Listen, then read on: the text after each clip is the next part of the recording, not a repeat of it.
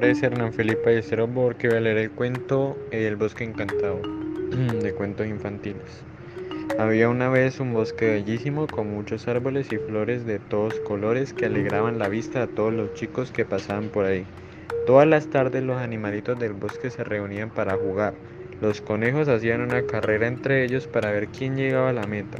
Las hormiguitas hacían una enorme fila para ir a su hormiguero, los coloridos pájaros y las brillantes mariposas se posaban en los arbustos. Todo era paz y tranquilidad hasta que un día los animalitos escucharon ruidos, pasos extraños y se asustaron muchísimo porque la tierra empezaba a temblar. De pronto en el bosque apareció un brujo muy feo y malo, encorvado y viejo que vivía en una casa abandonada. Era muy solitario, por eso no tenía ni familiares ni amigos. Tenía la cara triste y angustiada, no quería que nadie fuera feliz. Por eso, cuando escuchó la risa de los niños y el canto de los pájaros, se enfureció de tal manera que gritó muy fuerte y fue corriendo en busca de ellos. Rápidamente tocó con su varita mágica al árbol y este, después de varios minutos, empezó a dejar caer sus hojas y luego a perder su color verde pino. Lo mismo hizo con las flores, el césped, los animales y los niños.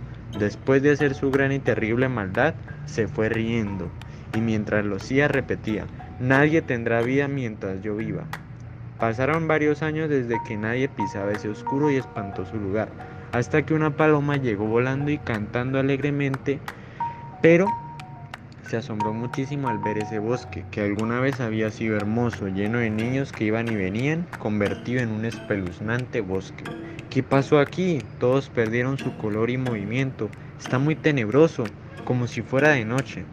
Tengo que hacer algo para que este bosque vuelva a ser el de antes con su color, brillo y vida.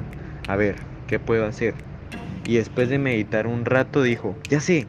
La paloma se posó en la rama seca de un árbol que como par arte de magia empezó a recobrar su color natural y a moverse muy lentamente. Después se apoyó en el lomo del conejo y empezaron a levantarse sus suaves orejas y, poco a poco, pudo notarse su brillante color gris. Claro, y así fue como a todos los habitantes del bosque le fue devolviendo la vida. Los chicos volvieron a jugar y a reír otra vez.